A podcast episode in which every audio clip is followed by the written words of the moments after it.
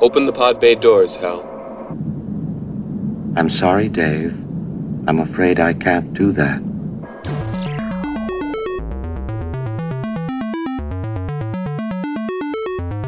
Savant sachant chercher. Un podcast Science Infuse. So I hope your podcast has passion.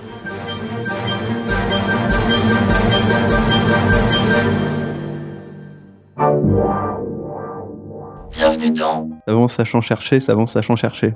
le podcast qui infuse la science. Dans cet épisode, on va explorer comment la machine devient intelligente. Quelles sont les méthodes développées pour créer de l'IA, de l'intelligence artificielle? En partant de zéro, on va aborder comment marchent les réseaux de neurones présents dans certaines IA et qu'est-ce qui se cache derrière les termes comme machine learning, deep learning, apprentissage par renforcement, apprentissage supervisé ou non supervisé. On parlera aussi d'éthique et de conscience des machines. Oui, le programme est chargé, mais le jeu en vaut la chandelle, tellement l'intelligence artificielle est de plus en plus ancrée dans notre quotidien. Alors autant tous s'emparer du sujet. J'essaie d'améliorer l'apprentissage euh, de robots euh, en utilisant des, des humains comme enseignants, c'est quand même plutôt cool. Vous êtes perdu, auditeur humain. Laissez-vous science infuser par l'intelligence non artificielle de notre invité. Prénom, nom, Félix Ruttard, surnom. Chatounette. Oh non Ça commence bien. Euh, lieu de travail. À l'Institut des systèmes intelligents et de robotique. ISIA. Et c'est où? À Paris, à Jussieu, dans le 5e arrondissement. Qu'est-ce qu'on y fait? Euh, plein de choses, euh, de la robotique, euh, alors de la robotique sous plein de formes, euh, ça peut être euh, des robots euh, chirurgicaux, des robots qui vont sur l'eau, typiquement avec euh, Azerom, un robot qui va sur l'eau, euh, de la robotique euh, comportementale, euh, de la robotique sociale, enfin, plein de formes de robotique et, et un peu plus d'intelligence artificielle un peu plus fondamentale aussi. Toi, t'es dans quelle équipe? Moi je suis dans l'équipe qui s'appelle Pyros, qui fait de la robotique sociale. Le sujet officiel de ta thèse? Je travaille sur les modèles d'apprentissage par renforcement profond pour la réalisation de tâches avec supervision humaine. Et le sujet de ta thèse quand tu veux briller en société Euh, je suis avec des systèmes, euh, comment dire, euh, je fais des robots qui sont capables d'apprendre auprès d'humains. Qu'est-ce qui t'a amené à choisir ce domaine? J'adore la robotique depuis très longtemps. Euh, J'ai été fasciné par euh, les avancées qui ont été faites en apprentissage par renforcement, typiquement par une boîte qui s'appelle DeepMind. Et euh, du coup, j'avais absolument envie de travailler là-dedans. Et c'est assez chouette de se dire que c'est des machines qui apprennent toutes seules, en leur donnant juste des récompenses, un peu comme si on avait un chien, mais sauf que là, c'est un vrai robot, c'est cool. Pour commencer, euh, est-ce que tu peux déjà nous donner une définition simple de ce que c'est que l'intelligence artificielle? Alors, l'intelligence artificielle, c'est un ensemble de techniques euh, qui sont qui ont été développées euh, pour réaliser des tâches qui sont habituellement faites par des humains parce qu'elles nécessitent des capacités mentales assez assez assez complexes, assez haut niveau. Une définition plutôt simple. Est-ce que tu peux nous euh, expliquer, enfin un peu nous raconter les, débuts de, l'intelligence artificielle? Ça a commencé euh, dans les années 50. Euh, Alan Turing qui s'est posé la question est-ce que, les machines peuvent penser? Il a fait un papier en, proposant un test qu'on appelle maintenant le test de Turing, même s'il Mhm. l'avait pas formalisé comme ça. Euh, L'idée, c'était de converser avec la machine et en fait de euh, poser des questions et de vérifier que euh, la machine, entre guillemets, pouvait avoir un raisonnement humain. Sauf que, en fait, il y a plein, plein de biais. En une sorte de- espérant que la machine te donne des nouvelles, des réponses. euh, des, réponses qui te paraissent euh, humaines, si on pourrait dire. Que tu sois pas capable de faire la différence entre un humain qui te parle ou la, cette intelligence artificielle qui serait tellement bien faite que elle pourrait duper n'importe quel humain. D'accord. Ok. Et euh, il avait dit, euh, le jour où on saura faire ça, on a résolu le problème et on aura, on aura une machine consciente, entre guillemets. Ouais. Bon, en vrai, il n'a pas vraiment proposé de, de, de solution technique à, à ça, mais il a un peu euh, question ouverte pour euh, créer le domaine, entre guillemets. C'est ça. Du coup, pour battre Turing, enfin pour battre ce test de Turing, on se disait bon, si on veut battre l'humain, il faut s'intéresser au cerveau parce que c'est là que semble se passer euh, la, la cognition. Du coup, on s'est intéressé aux neurones. Il y a deux personnages qui, euh, dans les années, euh, je crois que c'est en 43, qui ont fait un premier, un premier modèle euh, de neurones euh, sur un circuit électrique. C'est c'est quand même relativement euh, vieux. Le Ouais, premier ouais. neurone artificiel. Ouais, c'est ça. Alors c'est Mm. extrêmement euh, simplifié. Basique, hein, ouais. euh, on se rendait compte que c'est quelque chose qui avait plein d'entrées, qui avait une sortie, qui faisait de Mhm. l'accumulation. Et euh, un peu plus tard, euh, je crois que c'est en 57, un monsieur qui s'appelle Rosenblatt, qui lui aussi fait un modèle euh, de neurone, euh, mais qui lui se dit bon. C'est pas exactement mon neurone biologique, mais euh, on peut en, genre, je, je, je fabriquais une, une, une méthode d'apprentissage sur ce neurone.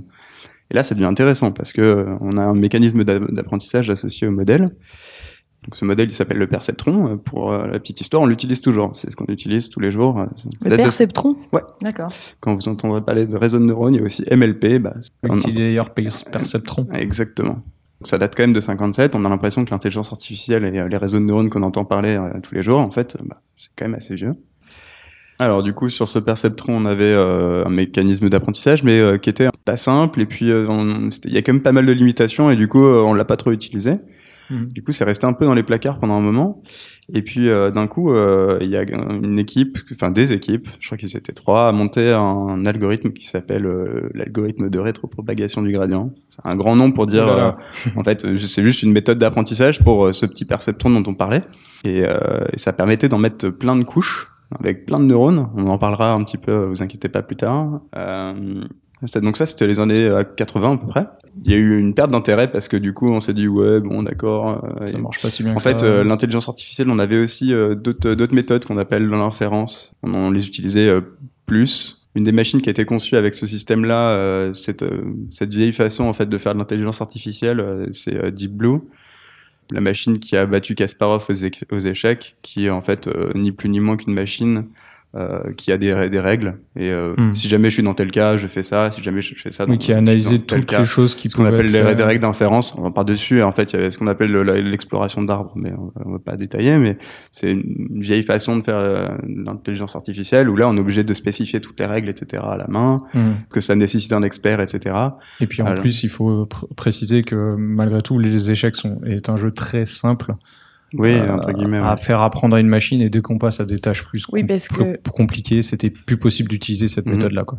L'idée, c'est de faire apprendre à la machine. Alors ouais, parce que là où c'était euh, c'était très fort entre guillemets avec ces, ces, ces perceptrons, c'est que on pouvait apprendre qu'à partir des données. C'est-à-dire que si jamais on a on a des données, on apprend qu'à partir des données. On n'a pas de- d'expert qui vient euh, euh, introduire des règles, ce qu'on appelle les systèmes des règles de système expert. Des- Il y a des personnes qui est spécialisée dans les échecs typiquement qui vient dire bah tiens euh, Mhm. je vais t'apprendre ah, tiens si jamais t'es dans, dans quel cas il, il faut que tu fasses ça. Ouais, c'était un peu la- fait à la main. L'avantage en fait de ces euh, de ces euh, de ces réseaux de neurones euh, avec le perceptron, c'est qu'on pouvait apprendre qu'à partir des données.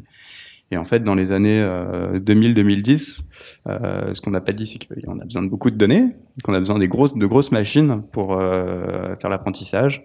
C'est les euh, fameuses big data. Avant, exactement, avant 2000-2010, on n'avait pas ces grosses machines. Mm. Euh, L'avènement de l'informatique matérielle a permis euh, à, ces, à ces modèles avec les réseaux de neurones de performer très bien. Et on s'est rendu compte que euh, pour des tâches qu'on avait beaucoup de mal à faire, typiquement ce qu'on appelle la vision par ordinateur, euh, qui a été un peu présenté par Alexandre euh, pendant la première émission, Mhm. ces tâches-là très complexes euh, se sont retrouvées euh, plutôt simples à faire en fait à résoudre. La reconnaissance d'images, euh, la reconnaissance, bah, typiquement de la reconnaissance de caractère sur l'échec. Pour trier l'échec de façon très rapide, on avait besoin de, de ces méthodes. Mhm. Le courrier à la poste, etc. voilà, de la reconnaissance d'images, de la traduction aussi. Ce qu'on disait, l'intelligence artificielle, c'est pour remplacer des humains dans des tâches qui sont un peu pénibles Mhm. Mais qui nécessitent quand même des mécanismes mentaux très complexes. Ces réseaux-là, en plus, le même outil, avec les mêmes stratégies d'apprentissage sur les mêmes machines, euh, à résoudre des tâches euh, très diverses et euh, avec euh, des scores assez élevés. On a eu un engouement énorme dès qu'en fait ces réseaux de neurones ont, bien marché. Alors, juste, est-ce que tu peux déjà nous dire c'est quoi le, les, termes qu'on entend Ma- Machine learning, c'est quoi? Un machine learning ou alors euh, Clause Molière. En Euh, français, Apprentissage automatique en français. Apprentissage automatique. Euh, On comprend tout avec ça déjà. C'est euh, un ensemble d'algorithmes, de techniques pour apprendre à partir qu'à partir des données. Mhm. Donc, euh, bah, typiquement, on en a parlé, hein, les réseaux de neurones, mais on peut aussi parler des arbres de décision, euh, des machines à vecteurs support, etc. Et il y a Derrière plein- machine plein de techniques. learning, il y a vraiment énormément de euh, formes de- d'intelligence artificielle. faut voir ça comme une grosse boîte à outils Ouais. et euh, avec euh, chacun chacun a ses avantages et ses inconvénients et euh, pour apprendre qu'à partir des données. Voilà. Le test, c'est de te la présenter en tant que robot et de voir si tu penses toujours qu'elle a une conscience. Tu veux être mon ami? Oui, bien sûr. Ce sera possible? Pourquoi ça le serait pas? On va passer par une petite rafale de questions plus générales sur l'intelligence artificielle. Est-ce que tu pourrais nous donner un exemple d'une intelligence artificielle peu intelligente? Alors, peu intelligente. Euh, pas facile à définir le mot intelligente. On l'utilise de plus en plus, l'intelligence artificielle, et typiquement, bah, par exemple, dans les usines, pour euh, suivre euh, des machines-outils, pour savoir quand est-ce qu'elles vont casser. On vient euh, coller des petits capteurs un peu partout et on vient suivre ça pour savoir, pour anticiper euh, que la machine va casser. C'est pas incroyable, mais euh, voilà. Mais c'est de petites- des petites l'intelligence avancées, artificielle. C'est quand même de l'in- l'intelligence artificielle. Est-ce qu'il y a un exemple d'un endroit où, où il y en a, euh, où on utilise de, de l'IA et euh, où on suspectait pas qu'il y, en- qu'il y en avait? Dans la traduction, euh, au début, on pensait que c'était un peu fait mot à mot, et euh, typiquement, euh, bah, même moi, euh, j'ai été surpris un moment de La découvrir. traduction genre Google Trad? Euh, ouais. Ok. La grande question, est-ce qu'il existe une IA plus intelligente qu'un humain aujourd'hui? Euh, non. Non. Euh, j'aime bien par- en parlant d'intelligence, j'aime bien parler de généraliser, euh, de, gé- de capacité de généraliser et euh, et euh, l'IA est encore très très très spécifique. On entraîne euh, les IA pour une tâche très spécifique où euh, typiquement on éclate l'humain dans Ouais. les tâches, mais on est ultra spécifique. C'est pas Ouais. assez pour faire une intelligence. Non, complètement. Mm. Et on est encore très très loin de généraliser euh, à ce moment-là. Est-ce qu'il faut que je commence à faire des réserves de sucre et de riz parce que la guerre avec les robots est proche? Non, non, en plus, il y a plein de moratoires, euh, il y a plein de comités d'éthique. Euh, on le voit même arriver dans les grandes, grandes euh, boîtes qui font de l'IA, comme Google, Facebook, Amazon. Tous les laboratoires, par exemple, ici à Lisière, il y a un comité d'éthique qui vérifie ce que font les gens.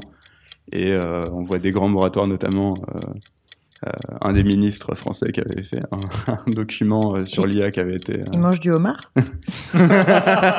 Non, non, non, non, non, non, pas celui-ci. Cédric Villani qui avait, euh, en demandant euh, d'éviter l'utilisation pour des armes euh, au- autonomes, etc. Même Ah. si euh, les Américains se privent Ouais, pas de faire ça, des drones. C'est ça, ouais. Il n'y a pas de Alors, truc mondial. Les, euh. les drones sont encore euh, télé, téléguidés, entre guillemets. Mais euh, je comprends en tout cas les interrogations euh, du public là-dessus.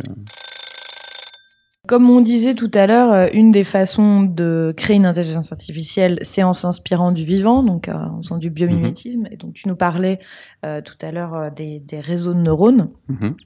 Comment sont utilisés ces réseaux de neurones dans euh, l'intelligence artificielle? Déjà, de base, ça part d'un neurone. Enfin, c'est quoi le, le Alors- fonctionnement derrière tout ça Alors déjà, je pense qu'il faut, euh, c'est intéressant de faire le- la distinction. Enfin, elle est, elle est vitale. Euh, c'est des neurones artificiels et on est euh, très loin du, du neurone biologique Mhm. que vous avez euh, dans vos têtes. C'est un neurone mathématique entre guillemets. Ce qu'on a pris du neurone, c'est plusieurs entrées, une sortie Mhm. et euh, quelque chose, une espèce de boîte noire que je vais pas présenter parce que de toute façon, il en existe euh, plein, plein de types différents. Disons une fonction C'est mathématique. une, petite, dans c'est une fonction Ouais. mathématique qui euh, arbitre avec euh, les entrées. Un peu, euh, on peut voir ça un peu comme un système électoral américain où vous avez des grands électeurs et des électeurs. Les grands électeurs ont plus de poids à l'élection. Et bien là, c'est un peu la même chose avec euh, le système électoral, c'est votre neurone et puis euh, vous avez des entrées qui sont vos électeurs en fait. Et puis vous choisissez, vous mettez plus de poids à, à certains endroits et vous arbitrez. Et euh, en fait, la sortie dépend en fait de cette combinaison d'entrées. euh, il y a une seule sortie sur ce neurone, comme on a dans le cerveau avec l'axone. Mhm. Cette sortie est Et qui bien. va se propager du coup à d'autres. euh, Exactement. Donc, donc cette sortie va neurones. en fait aller euh, se câbler entre guillemets à des entrées d'autres neurones qui seront un Mhm. peu plus loin. Un neurone est connecté donc à un autre neurone, ça fait deux couches de neurones et les couches Mhm. s'enchaînent, etc. Exactement. Ça vient de plus en plus profond. Tu Mhm. vois où je veux en venir. L'apprentissage profond. Ouais. Voilà. Et qu'on appelle aussi deep learning. Deep Vous learning, l'avez sûrement déjà entendu quelque part. Donc c'est un type de machine learning. Exactement. Donc c'est un des outils qu'on utilise en machine learning. C'est celui qui a fait qu'on a un énorme engouement maintenant parce que c'est avec ce même outil qu'on peut résoudre plein de tâches différentes. Plus on rajoute de couches, entre guillemets, ça se vérifie pas hein, tout le temps, mais plus on rajoute de couches, en général, on arrive à euh, avoir des comportements de plus en plus complexes. Typiquement, si on essaye euh, d'approximer des fonctions très très spécifiques, très complexes, euh, eh bien, il va falloir rajouter des couches être de plus en plus profond entre guillemets. Et alors concrètement, ça s'implémente comment? Du coup, Alors- c'est des algorithmes. euh, Alors, on peut le faire de plein de façons. Euh, au tout début, en fait, on va reparler un tout petit peu de notre cher Turing, qui a fabriqué une machine à calculer universelle. C'est ce que vous avez tous Mhm. chez vous avec vos PC. Avec la même machine, permet de simuler plein de machines différentes. Donc, euh, quand vous lancez un programme sur votre ordinateur, vous pouvez voir ça comme une machine que vous lancez à l'intérieur de votre PC. Ouais, On peut faire du Word et un jeu vidéo en même temps. Exactement. Bah là, c'est pareil. Du coup, en fait, on peut euh, programmer euh, nos neurones avec euh, du coup euh, du langage euh, machine, donc euh, des langages de programmation. Typiquement, là en ce moment, euh, on utilise de plus en plus de matériel, ce qu'on appelle dédié, euh, où on vient fabriquer entre guillemets euh, avec des circuits électroniques des neurones. Euh, alors c'est pas les neurones encore une fois qu'on a qu'on a dans le cerveau, hein, c'est des neurones artificiels, mais ça permet en fait d'être euh, plus efficient en termes de, de, de puissance de calcul. On va consommer moins d'énergie et on va pouvoir faire plus de calculs. euh, et voilà. D'accord. Du coup, en fait, on peut les implémenter en, en langage machine, en programmation et en physique. Virtuellement ou avec le matériel. Exactement. Ok. L'homme est devenu dépendant des robots pour satisfaire le moindre de ses besoins. L'homme nous a fait meilleurs dans notre spécialité, plus qu'il n'a jamais été humainement possible. La science va créer un nouvel ordre d'êtres artificiels. De ce deep learning apprentissage profond, il en existe euh, euh, plusieurs, mais trois principaux. Euh, le supervisé, qu'on va voir tout de suite, le non supervisé et euh, celui sur lequel tu travailles, qu'on verra à la fin, Mhm. euh, le, celui par renforcement, par récompense. Mhm. Donc, on a compris à peu près comment ça marchait la structure d'un neurone. Maintenant, euh, je vais te donner un petit peu un- une sorte de problématique. Il faut imaginer que je suis un gérant d'un- d'une réserve naturelle d'animaux et que j'ai besoin donc d'une intelligence artificielle pour mes caméras de surveillance qui permettent de détecter automatiquement quel animal est devant moi. Donc, je te donne évidemment euh, une énorme banque d'images labellisées des animaux, c'est-à-dire des centaines et des centaines de photos de chaque espèce. Mhm. Comment tu, euh, qu'est-ce que tu fais avec ton tas de neurones du coup? D'accord. Alors, de- je vais juste préciser ce que c'est que le- on parle de labelliser. Euh, labelliser, c'est juste pour une image donnée, on vient dire ça c'est un zèbre, ça c'est un cheval, etc. Tu tags. Donc ça c'est euh, l'apprentissage supervisé. C'est un apprentissage où on a avec euh, la photo, avec l'exemple, on a, euh, On sait ce que c'est. on sait ce que c'est. La machine Voilà. sait ce que c'est. Donc euh, j'ai mon réseau de neurones. Euh, j'ai des images. Les images, comment c'est stocké dans un PC C'est une grille avec des valeurs dedans. Chaque case en fait euh, représente un pixel. Chacune des cases sera euh, dans mon réseau de neurones euh, à l'entrée. Chaque neurone d'entrée, ce qu'on appelle les neurones d'entrée, euh, seront, correspondront en fait à la valeur d'une case sur l'image. Euh, au tout début, notre réseau, il est comme un bébé qui vient de naître. Reprenons la, la, la, la métaphore des, des, des électeurs, des grands électeurs et des électeurs normaux. Exactement. Ils sont choisis aléatoirement au départ. Euh, oui, c'est ça, exactement. En fait, c'est euh, les poids entre les grands électeurs et les petits électeurs. En fait, ils sont réglés euh, de façon tout à fait aléatoire. Donc, il faut voir ça un peu comme une grosse machine avec plein de potentiomètres. Et euh, on a réglé un peu euh, Avec chaque neurone qui est réglé réglé aléatoirement. n'importe comment, quoi. On a une première phase, en fait. Euh, L'apprentissage se passe en trois temps. Donc, il y a une première phase où euh, on va faire ce qu'on va faire, ce qu'on appelle la propagation dans le dans le réseau. Donc, on a dit qu'on avait plusieurs couches euh, hiérarchiquement euh, disposées. Donc, on a une première couche, puis une deuxième, une troisième. Par exemple, prenons le cas euh, d'un- d'une image de, de zèbre. Ouais. Hop, ça passe sur notre couche d'entrée. La couche suivante, du coup, récupère euh, toutes, ces, toutes ces valeurs de, la- de notre couche d'entrée. On a euh, un arbitrage qui est fait sur chaque neurone. Et chaque neurone, du coup, euh, va sortir une valeur qu'il a calculée en fonction des entrées. Donc, toutes ces valeurs-là vont être propagées aux couches suivantes, etc., etc., etc., jusqu'à arriver à ce qu'on appelle la couche de sortie. Et la couche de sortie, euh, elle est composée d'autant de neurones qu'on a d'animaux à classer. Donc, par exemple, imaginons que le premier neurone, euh, on va dire que c'est pour le zèbre, le deuxième c'est pour euh, les lions, etc., etc. Et en fait, chaque neurone en sortie, euh, ce qui va sortir, ce qu'on va lui demander en fait de calculer, Mhm. c'est la probabilité d'avoir un zèbre dans l'image. Et le, numéro, le neurone numéro 2, par exemple, ça va être la probabilité d'avoir un lion dans l'image, etc., Mhm. etc. Et euh, imaginons par exemple que euh, notre probabilité sur notre neurone numéro 1 d'avoir un zèbre, elle est euh, très faible. Et euh, bah, imaginons qu'on a beaucoup de probabilité, le neurone qui correspond au lion, euh, beaucoup de grande probabilité qu'il y ait un lion dans l'image. Donc on se dit, bah non, euh, donc deuxième phase, euh, évaluation, là on vient lui dire, bah non, euh, tu t'es trompé. Euh, C'est un zèbre. c'est un zèbre. Donc on vient euh, calculer une, une erreur, donc un peu comme euh, une, euh, une, une copie d'élève, on vient la noter, on vient calculer en fait une, valeur, on donne une valeur à cette erreur. Du coup, je vous ai parlé de l'algorithme de rétropropagation du gradient, qui est en fait la, la méthode euh, pour euh, entraîner euh, les réseaux. Eh bien, en fait, cette méthode, elle se sert de cette erreur qu'on a calculée pour aller corriger tous les petits potentiomètres dont on parlait dans notre réseau. Et ça s'appelle rétropropagation parce qu'en fait, la première couche qu'on va aller corriger, c'est celle qui est responsable euh, en tout premier lieu euh, tout au bout, euh, Mhm. celle qui a calculé les probabilités de sortie de, de chaque de chaque animal. Et ensuite, cette erreur, en fait, on va la, la- aller la répercuter euh, sur les couches en, en remontant vers la couche d'entrée Ouais. pour aller régler tous les petits. Donc c'est euh, vraiment là qu'il apprend en fait. Exactement, Mm. exactement. Donc c'est cette phase-là, et donc c'est la troisième phase où on vient recorriger tous ces petits poids. Ah, jeu de mots. Et, euh, et du coup, euh, du coup, une fois qu'on a qu'on est retombé en fait à notre couche d'entrée, là on vient euh, enlever l'image qu'il y avait à l'entrée et on en présente une nouvelle. Euh, ce qu'on n'a pas dit, c'est que ça apprend très lentement. On peut pas bouger trop vite les potentiomètres. Sinon, en fait, nos réseaux, notre réseau, il, devient fois. fou. Ouais. Et euh, ouais, il change beaucoup Mhm. trop à chaque fois. Il a du mal à rester en place entre guillemets. Et du coup, on est obligé de régler, euh, de changer euh, nos potentiomètres, mais euh, très finement à chaque fois. Et du coup, il nous faut une base de données d'apprentissage colossale. Voilà. Et il faut euh, itérer ça un nombre de fois euh, immense parce que ça change très peu à chaque fois.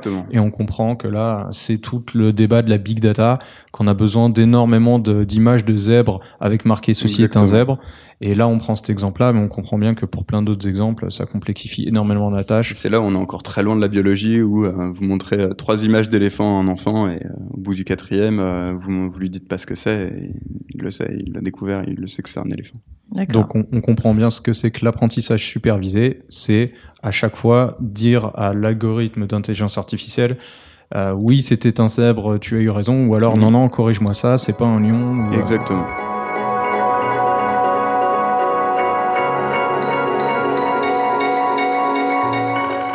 Avant de- d'aborder l'apprentissage par renforcement qui permet justement d'éviter d'avoir ce big data en entrée, est-ce que tu pourrais juste, euh, on fait un, un petit tour vers le non supervisé, est-ce que tu Mhm. peux juste nous donner des exemples pour qu'on touche un peu du doigt ce que c'est Euh, vous êtes vendeur, typiquement par exemple, prenons au hasard Amazon.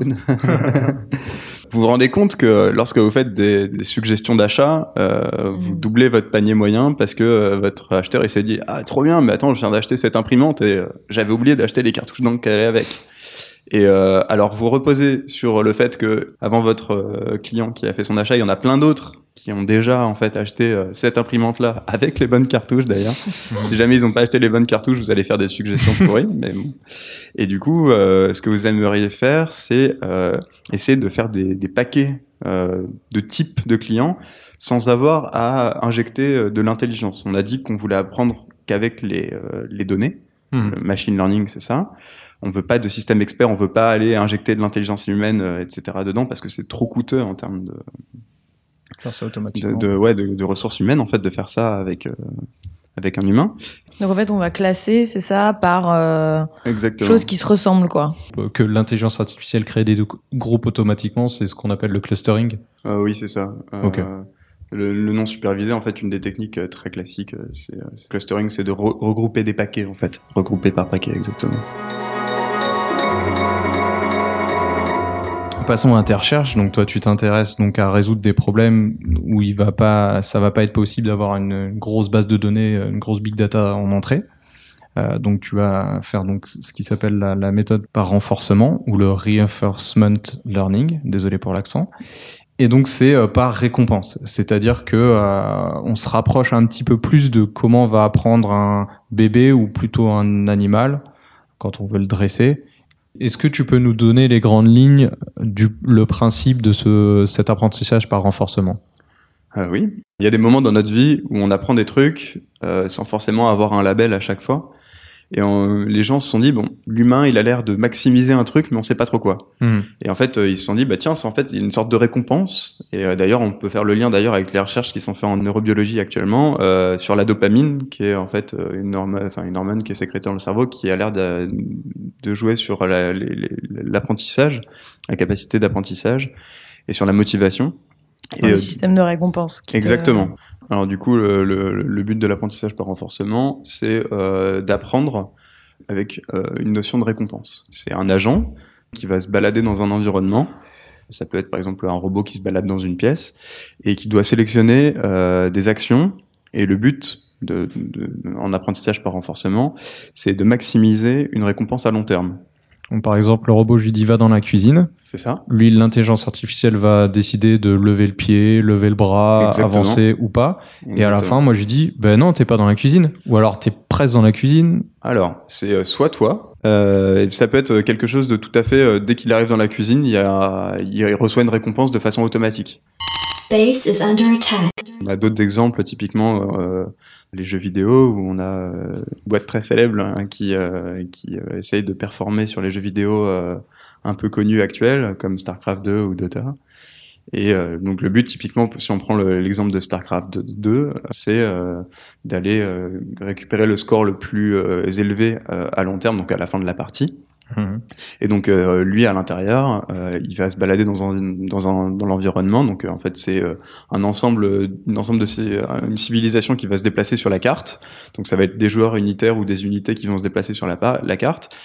Le but ça va être d'effectuer un, un ensemble d'actions euh, pour euh, maximiser en fait euh, le score euh, à long terme. Et de la même façon que ce qu'on disait tout à l'heure pour apprendre, ils vont itérer les parties de jeu. euh, Ouais, exactement. Alors c'est, euh, on a exactement le même problème entre guillemets qu'en supervisé. De, euh, c'est très lent. euh, il faut. euh, Il faut qu'ils jouent beaucoup de fois. quoi. ce, ce domaine a l'air super intéressant parce que en fait, on a juste à fabriquer une fonction de récompense. Et après, euh, en ayant fabriqué juste cette fonction de récompense, on va pouvoir avoir des comportements très complexes sans mettre les mains dans la machine entre guillemets. Ouais. Là où euh, avant avec le supervisé, il aurait fallu dire bah tu vois, t'es dans tel cas là sur la carte. Mhm. Là, Ouais. t'es- ton joueur, il est à tel endroit. Du coup, quand t'es à tel endroit, et en fait, réinjecter un peu ce qu'on faisait en intelligence artificielle avant, en Ouais. faisant des règles. C'est d'avoir des machines qui sont les plus autonomes possibles Mhm. et qui sont les plus faciles à, à entraîner, avec euh, de moins en moins d'experts derrière la machine pour entraîner euh, Ouais. les réseaux. C'est vraiment le but hein, de l'intelligence artificielle, c'est que le kidam euh, puisse entraîner euh, un robot, un système, euh, Ouais. sans, sans avoir à mettre les mains dedans en fait. Est-ce qu'on pourrait, je sais pas si mon analogie est bonne, mais euh, dire que par renforcement et par récompense, c'est un peu le- l'apprentissage par l'expérience. C'est en, en faisant que tu vas apprendre à faire les fait, choses. euh, on, on appelle aussi ça assez souvent l'apprentissage par essai-erreur. Un agent qui évolue dans un environnement, il doit choisir des actions à effectuer, donc ça se prête plutôt très bien à la robotique. Et autant vous dire que du coup, bah, par exemple, à Lisière, il y a au moins deux équipes qui s'y intéressent. Bah, moi, je m'en occupe un peu du côté social, et euh, il y a aussi une équipe qui fait euh, beaucoup de comportements en robotique et qui s'intéresse énormément à ce genre de choses. Alors malheureusement, c'est, il y a plein de soucis en apprentissage par renforcement et plein de verrous qui sont qui n'ont pas encore sauté.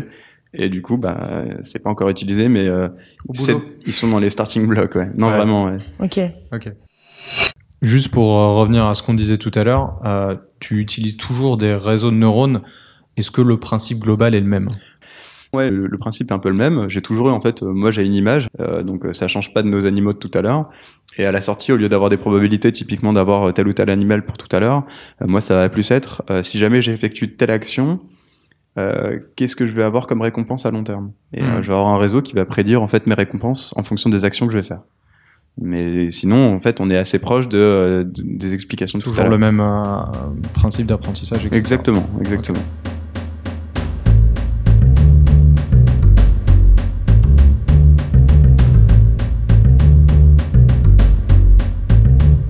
Pour en revenir à, à ce sur quoi toi tu travailles, les, les limites euh, de euh, cet apprentissage par renforcement. Euh, oui, du coup, j'utilise les réseaux de neurones euh, dans un morceau de, mon, de, mon, de, ma, de ma stratégie globale. Et j'avais dit tout à l'heure que les réseaux étaient plutôt capricieux à entraîner. entraîner. Et ben, c'est d'autant plus vrai avec l'apprentissage par renforcement, où en fonction, en fait, euh, tout à l'heure, on avait dit qu'on réglait un peu les potentiomètres aléatoirement. En fait, en, en fonction de la position de départ, euh, bah, ça fonctionne plus ou moins bien. Donc, c'est Mhm. très sensible, en fait, comme, euh, comme méthode. C'est très lent, parce qu'on utilise des réseaux de neurones, encore une fois, c'est très lent à entraîner. Déjà que c'est pénible à, ré- à régler un réseau de neurones euh, dans le cas de l'apprentissage par renforcement. En plus, il y a comme on rajoute en fait ce, ce mode supervisé qui est caché à l'intérieur d'un truc encore plus gros, ben en fait on double le nombre de potentiomètres à régler. Mhm. Et autant vous dire que bah du coup il va il faut faire plein d'expériences différentes avant de trouver en fait le bon réglage qui va bien. Mhm. Et d'ailleurs c'est pas pour rien que les leaders euh, dans ce domaine-là euh, sont des gens qui fabriquent des machines. Google, donc euh, Oui. enfin l'un des leaders faut avoir les moyens mais, euh, de- qui, qui a les machines pour. Et en, en plus de ça, ils sont des gens très brillants. Mais Donc l'idée après, c'est de combiner du coup euh, les deux euh, techniques, c'est ça, d'apprentissage? Alors, le but, c'est de se dire, euh, tiens, euh, parce que du coup, on se rapproche de compétences.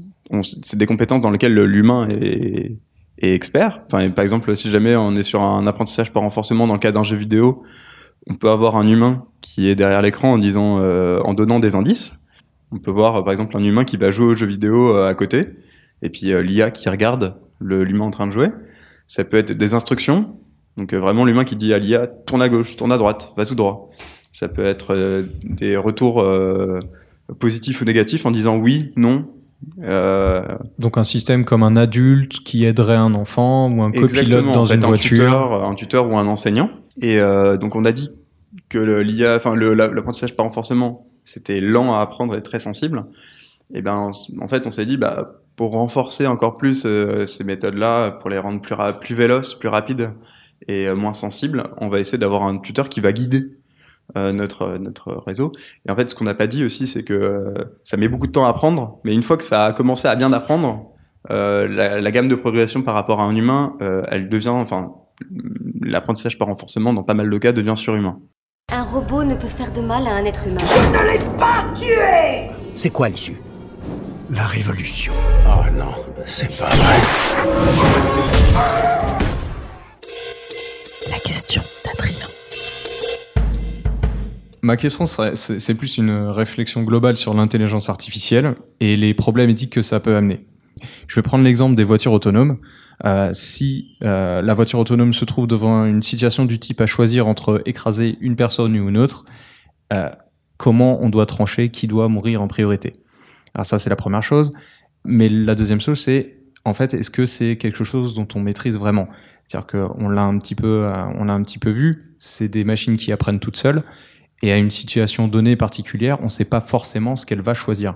Donc euh, il y a les deux choses. Il y a le chose que ce soit une grosse boîte noire qui va réagir, euh, de, dont on n'est pas sûr de sa réaction. Et même si on savait, est-ce que on est capable de choisir ces choses-là entre ces situations un petit peu particulières?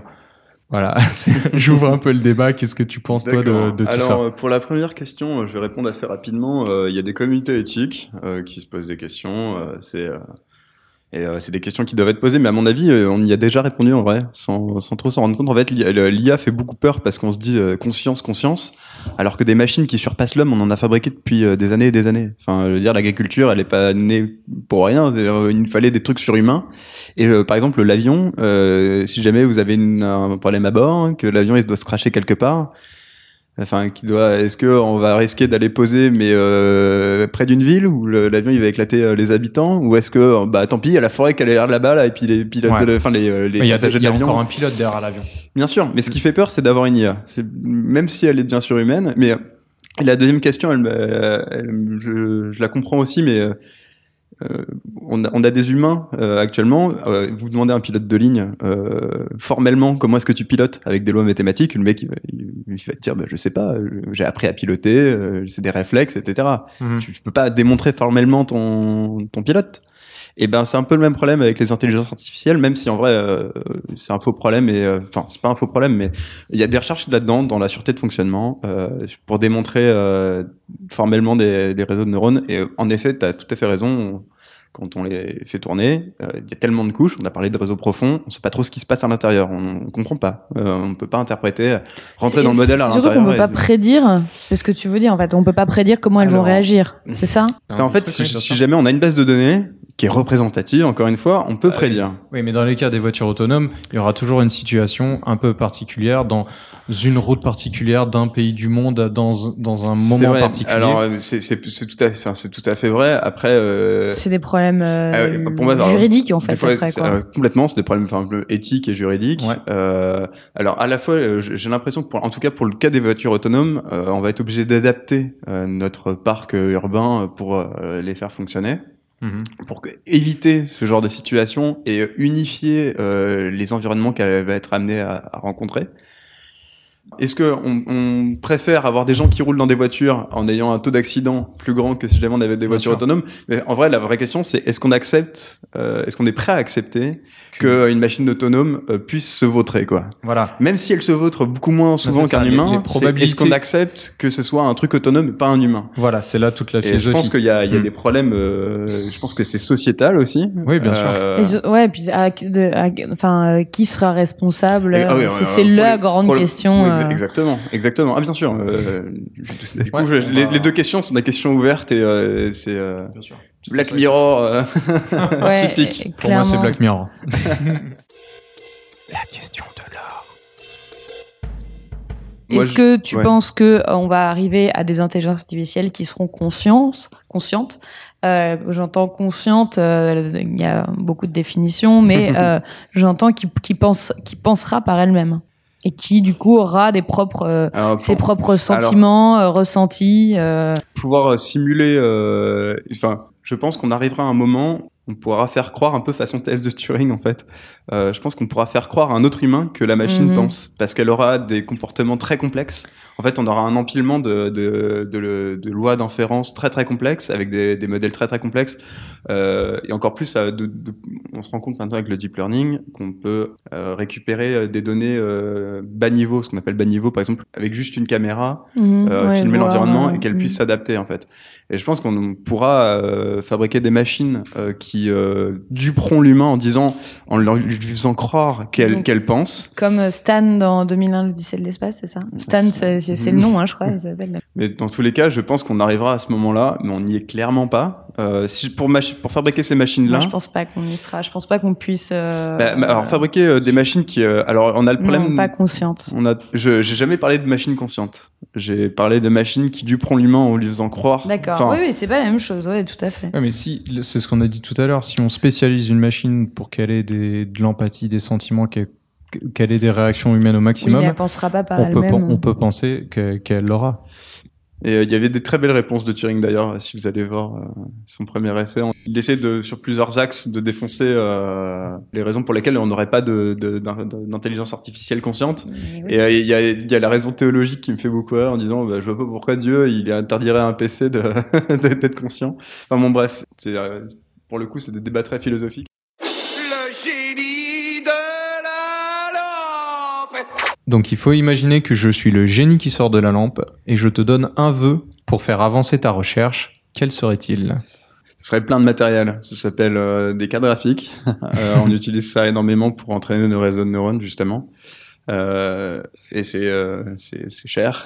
Et il en Mm. faut beaucoup. Euh, on a parlé d'exploration de paramètres tout à l'heure et ça permet de lancer plein d'expériences d'un coup. Et, et j'ai pas tout ça en ce moment. J'aimerais bien avoir ça. Donc euh, oui, des gros serveurs avec des grosses cartes graphiques pour pouvoir Ouais. entraîner plus vite.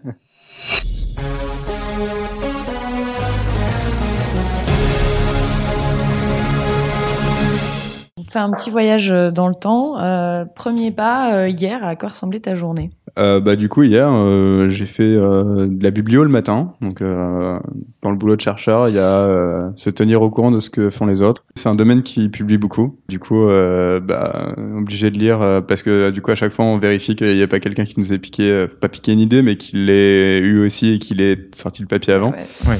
j'essaie de lire pas mal ce que font les autres et il y a des bonnes idées aussi des fois à prendre. Et aussi parce que c'est un domaine qui compte beaucoup sur les tests en fait, on s'évalue pas mal et du Ouais. coup, euh, savoir qui a fait quoi, etc. Et du coup, le matin, j'ai fait de la biblio et l'après-midi, j'ai débugué des codes qui, qui marchaient pas. Ok. Classique. Si on fait un, un autre bond maintenant dans le futur, euh, d'ici 30 ans, euh, ça pourrait être quoi l'impact de tes recherches? Sur euh, la vie quotidienne et où tu penses qu'en seront euh, les recherches dans ton domaine? Alors, euh, si on reste modeste, ce serait des robots qui apprennent plus vite avec euh, des humains qui peuvent entraîner euh, des robots. Et si on l'est un peu moins, euh, c'est euh, des robots euh, à la maison euh, qui, euh, de la vraie cobotique, enfin, interaction homme-robot qui est vachement plus simplifiée. Mais... Les robots qui font quoi par exemple? Euh, bah, de l'aide de l'aide à la personne euh, ou euh, si on parle moi je suis très spatial j'adore le spatial euh, de pouvoir avoir des robots dans l'ISS euh, avec euh, la possibilité euh, de- pour les, euh, les gens qui sont dans l'ISS d'entraîner des robots pour faire des tâches pour les On aider arrive à 2000 ans là, on arrive au fond. Ah. on arrive doucement. Est-ce que tu aurais une anecdote, une, une, tranche de vie de chercheur un peu amusante euh, ou spéciale à nous, à nous partager? Euh, ouais, alors je vais parler en fait de mon tout début, euh, un peu de mon tout début de thèse où euh, j'étais un peu tout neuf dans le domaine et euh, typiquement quand tu tombes sur un papier euh, qu'on appelle de l'état de l'art, donc ce qui se fait de mieux entre guillemets en, ce moment, que j'ai voulu réimplémenter pour le tester. j'ai passé un mois et demi à essayer de récupérer les résultats et impossible. J'en ai parlé avec mes directeurs de thèse, et puis d'un coup, il y en a un qui, qui, qui dit bah, oui, oui, oui, ce papier-là, bon, euh, j'ai déjà échangé par mail avec eux. Bon, ils ont bricolé dans le papier, les résultats, ils sont faux. Oh et quand vous passez un mois et demi euh, au début de thèse en vous disant euh, ah je sais ce qui est pire si ce que personne te l'ait dit ou que euh, les mecs aient bon je... et, euh, et, bon c'est euh, bah du coup en fait ça te forme. T'apprends à ce que c'est ce que c'est que la recherche et que et c'est passé dans quoi ton n'est pas rose. Je peux pas trop en parler pour le coup. Ouais on va éviter de d'accord. Et okay. oui la recherche c'est aussi ça parfois. Ouais. Oh mais j'adore l'abstrait. Mais j'adore dans l'abstrait. Est-ce que tu pourrais nous recommander un coup de cœur autour de la science, donc une expo, un film, une série, un doc? Alors moi, y a, je la suis même de temps en temps. Enfin, c'est deux, deux émissions sur France Culture. Il y a la conversation scientifique et la méthode scientifique. Après, il y a des mmh. choses un peu plus euh, ciblées comme euh, des cours et des séminaires euh, du Collège de France. Et là, typiquement en lien avec aujourd'hui, il y a des cours de Yann Lequin et de Stéphane Un peu de background en, en, en mathématiques, mais si jamais vous voulez aller, aller regarder, c'est vraiment super intéressant. Et il y a okay. des cours sur Coursera aussi pour si jamais il y a des jeunes qui s'intéressent un petit peu à tout ça. C'est complètement gratuit si vous, si vous voulez vous former, notamment le, le MOOC de Stanford, mmh. qui est très très bien fait. Ok, ouais, bon, on mettra vaut. tout ça en description du podcast. Merci euh, Félix de nous avoir reçus euh, ici à Jussieu, sous la pyramide de verre de Lizir. Merci beaucoup. Ouais, merci. De m'avoir interviewé. Petit message de service. Science Infuse part en vacances. Mais la bonne nouvelle, c'est que ça vous laisse encore plus de temps pour commenter, noter et pousser vos amis à s'abonner. Tout ça sur vos applis de podcast respectives. C'est peut-être un détail pour vous, mais pour nous, c'est ce qui permet à ce podcast complètement indépendant et non sponsorisé de continuer. N'hésitez pas non plus à vous abonner à notre Twitter et Instagram, ça aide aussi. En tout cas, on vous souhaite un bel été et on se retrouve à la rentrée pour une nouvelle saison. Si jamais il y a des jeunes qui veulent euh, commencer euh, la recherche au sens général, en fait, prenez le temps de publier, publiez pas n'importe quoi. De toute façon, après, ça se saura. Si jamais en plus vous faites des beaux papiers dans des beaux journaux, les gens ils vont lire. Et c'est pas bon pour votre carrière et c'est pas, pas cool pour le domaine. Et un tout petit point aussi euh, pour les gens qui développent, s'il y a des gens qui nous écoutent, qui développent. Faites de l'open source, c'est super cool, ça permet euh, de tester euh, les idées de chacun et ça permet euh, en plus à chacun de s'améliorer du coup, faites de l'open source, c'est cool.